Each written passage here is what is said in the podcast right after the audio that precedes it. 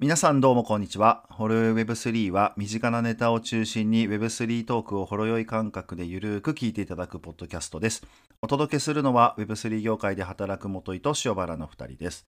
えー今回はドライブトゥーアーンというテーマについて話していきますので、最後までお聞きいただけると嬉しいです。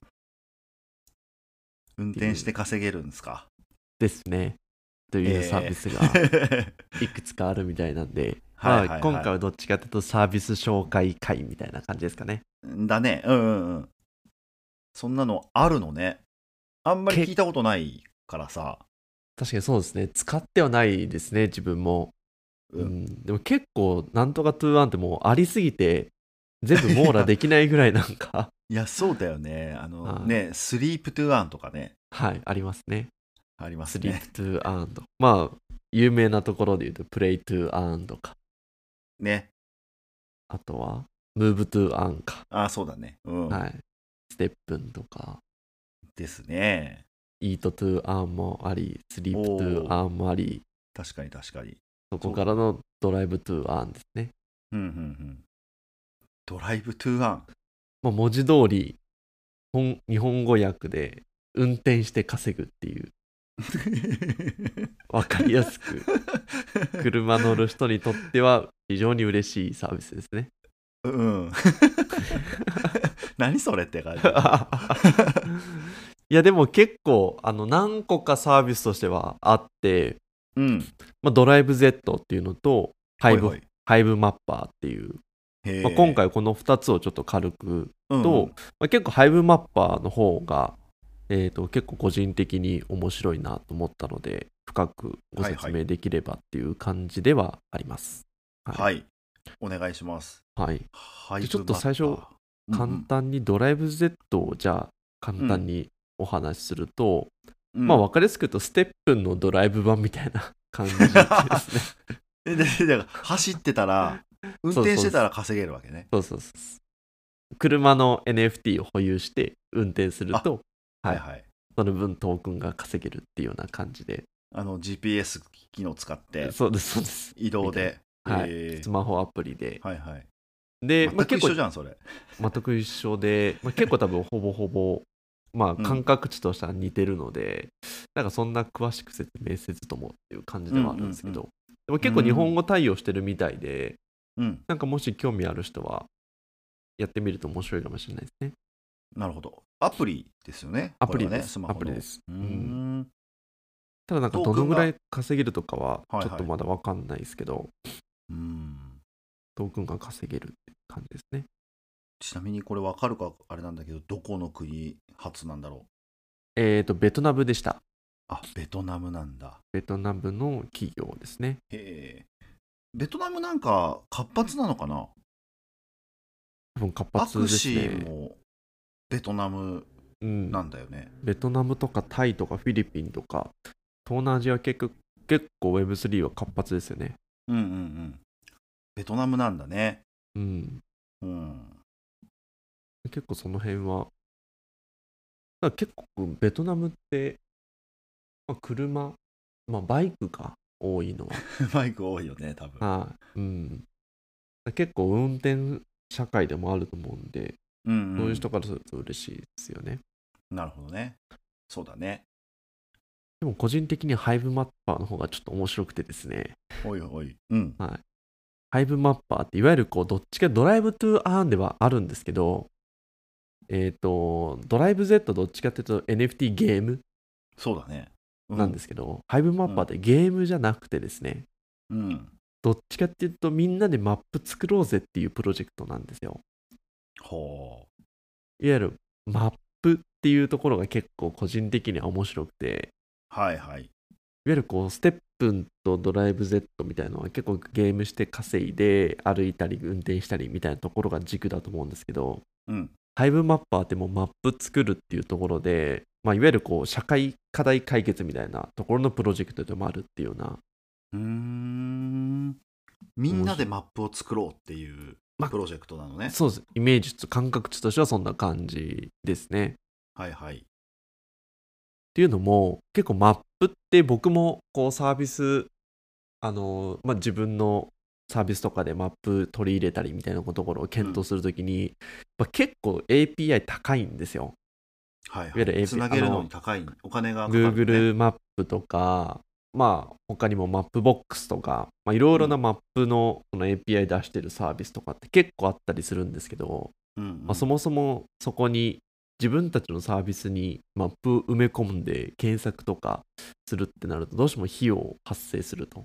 うん検索のたびに費用発生したりとか、で Google マップからレビューのデータ取ってくるってなるとまた費用発生したりとか、まあ、結構やっあそういうもぱんなんだもうもう換算式なので積み上がってどんどん費用を加算でいくっていうのが、まあ、結構でもマップあるあるというかはいはい。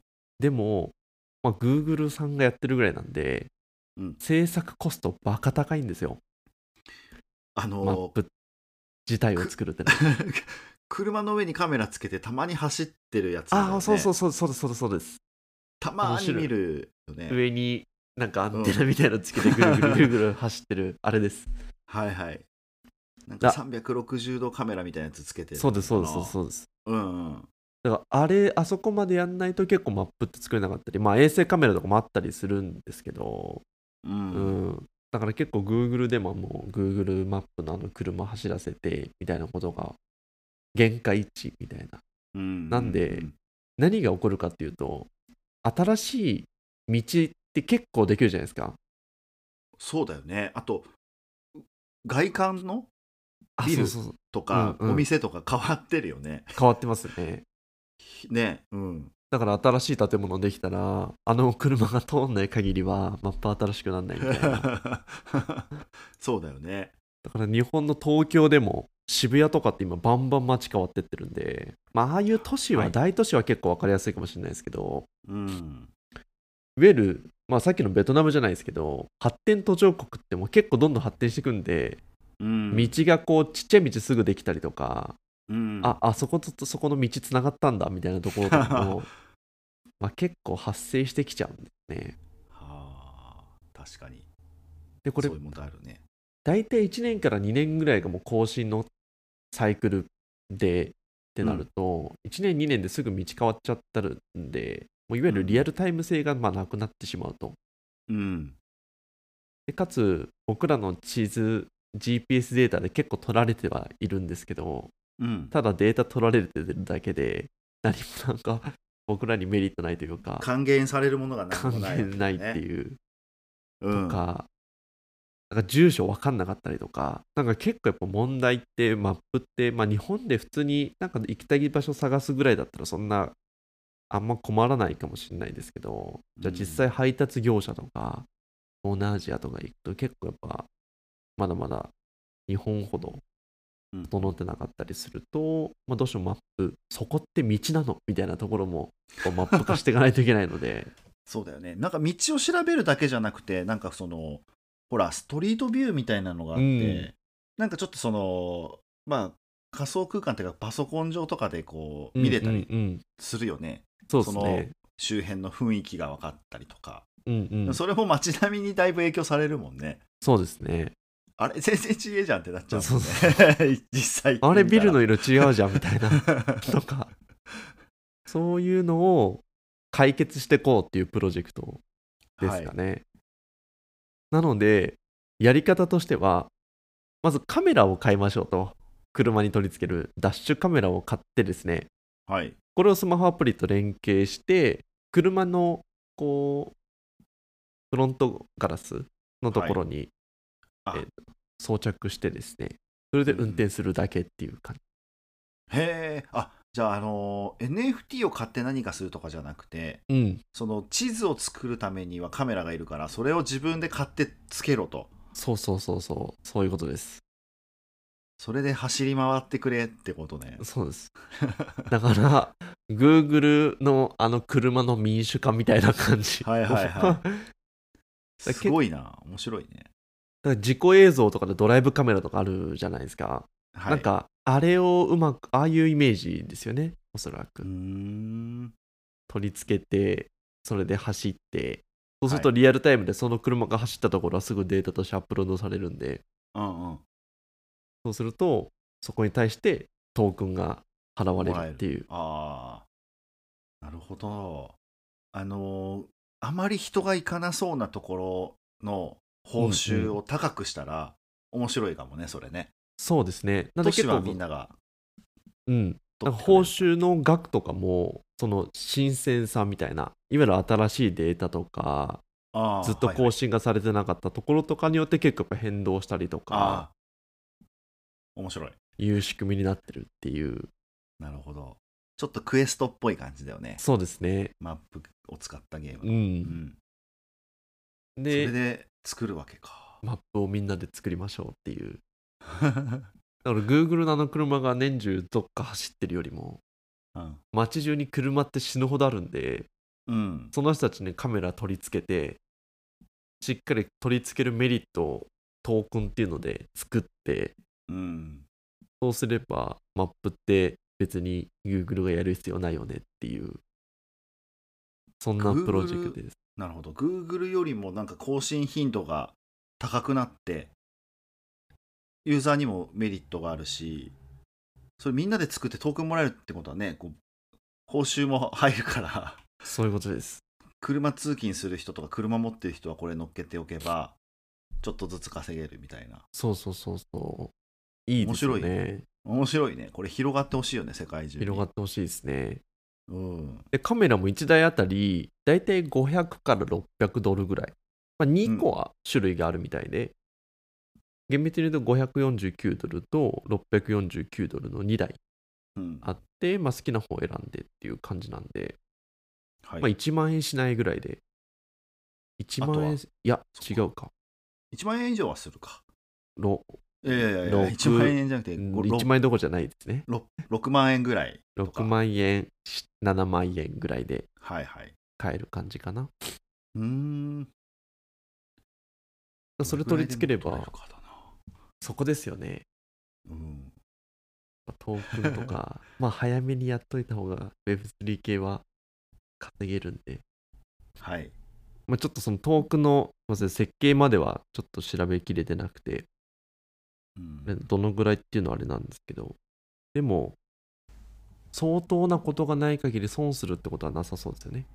うん。でカメラって別に価格変動するわけじゃないんで、そこまでしないもんね。う。ん、感じですね。なんで、まあ、その一部のマップデータって、もともと Google が牛耳、Google マップで言うと Google が牛耳ってたりとか、まあ、マップボックスでマップボックスがデータ持ってたりみたいなうんところを、いわゆるこう、まあ、分散化して、みんなでデータを持ってみたいな。うんうんで、みんなでアクセスできてってなると、うん。はい。一つの企業が牛耳ることなく、マップのデータをうん。みんなでデータとして扱ってっていう形になるとでかつ Google より低いコストで作成ができてかつリアムリアルタイム性の高いマップのデータが作れるっていうはあ、面白いですね。そんなプロジェクトみたいですね、うーん。なんか本当の、なんか広がっていくと、例えばなんか交通事故とか渋滞とか、うん、例えばお祭りでとか、おマラソンで規制されてますとか、うんうんうんまあなんかそういうものも、なんかよりリアルタイムだとなんかメリットがちょっとそはうですねあったりするかもしれないね。うんうんうん確かあにと、なんか何よりなんかこう、Google マップが、で Google がそんないっぱい稼いでるなんてあんまり知らなくて、うんうんうんなんかそれがこう分散、分分散されて分配されるみたいなのはうんうん Web3 らしくて面白いよね。そうですねうん。だから、まあ、ゲームも面白いですけどこういうちょっとこうみんなが嬉しいっていううんプロジェクトも Web3、本当のなんかこういやそうだ使よねい勝ちかもしれないです ね。うんなんかた正しいとか正しくないじゃないけど、うん、うん、より参加者にもメリットがあってうん、全員にメリットがあるっていうのは確かいにいですね分散化という意味ではすごくいいですね。そうですねなんか民主化とか。うん、うん。これもプロジェクト、まあ、そそんなかなり前からあるっていうよりかは最近で実際こう実はマニラで実証実験をしたみたいでうん。マニラの国で、うんうんうん。そしたら、6ヶ月ぐらい実証実験して、6ヶ月で全体の道路のマニラの95%の道をカバーできちゃったと。へえ、すごいね。なのでまあテスト5%テスト段階で、なんでしかも半年ですよ。うん。で、毎月そのうデータを、毎月データとしては75%更新し続けてるっていうような。っあ、すごいね、それは。てなると、まあ、結構かなり実証実験もほぼほぼ成功してるっていう数値なんですかね。なるほどね。確かに、けど Google より頻度高そう、更新の。そうですよね。うん。ちょっとここから衛星カメラとかになるとちょっとどのぐらいのレベルなのかわかんないですけど、うん、現在のマップよりかは良さそうだなっていうのはありますうんうんうね。ん。なるほどね。面白いですね、これ。うん、ちょっと要注目。ですね。うん。なんか結構北米とかではかなり注目されているプロジェクトっぽいですね。なるほどですね。アメリカも車社会だから。うん。ただ日本よりは多分海外とか車社会かつうんマップがまだ整ってないみたいなところの方がうーん。先。にやった方が良さそうですけど、多分な日るほど本人ってあんま Google マップで困るってことないじゃないですか。確かにそうだよね。うん発展途上国とかね、そうです多ね分。困るんだろうね。そっちの方 が日本でもうインフラ強いんで、インフラっていうか、その、なんていうんですか、ライフラインじゃないですけど、うん道路としてのインフラは、日本ってめちゃくちゃ綺麗だし、整ってるじゃないですか。そうだね。ゴミもほとんどそんなないしね、海外かそうらでしすたねら。うん。東南アジアとかだ、え、そこ道なのみたいな、ただ草刈ってあるだけじゃんみたいなところ結構多いじゃないですか。 そうだよね。そういうところもちゃんと見れる化されるといいですよね。なるほど。タクシーやトラック運転とか、うん、あと、なんだろう、流通とかそうですね。のなんかちょっとした収入源になったりとかうもんしかねないよね、これね。そうですね。新しいキャッシュなんでポイント。タクシー、トラックのうんちゃんうん。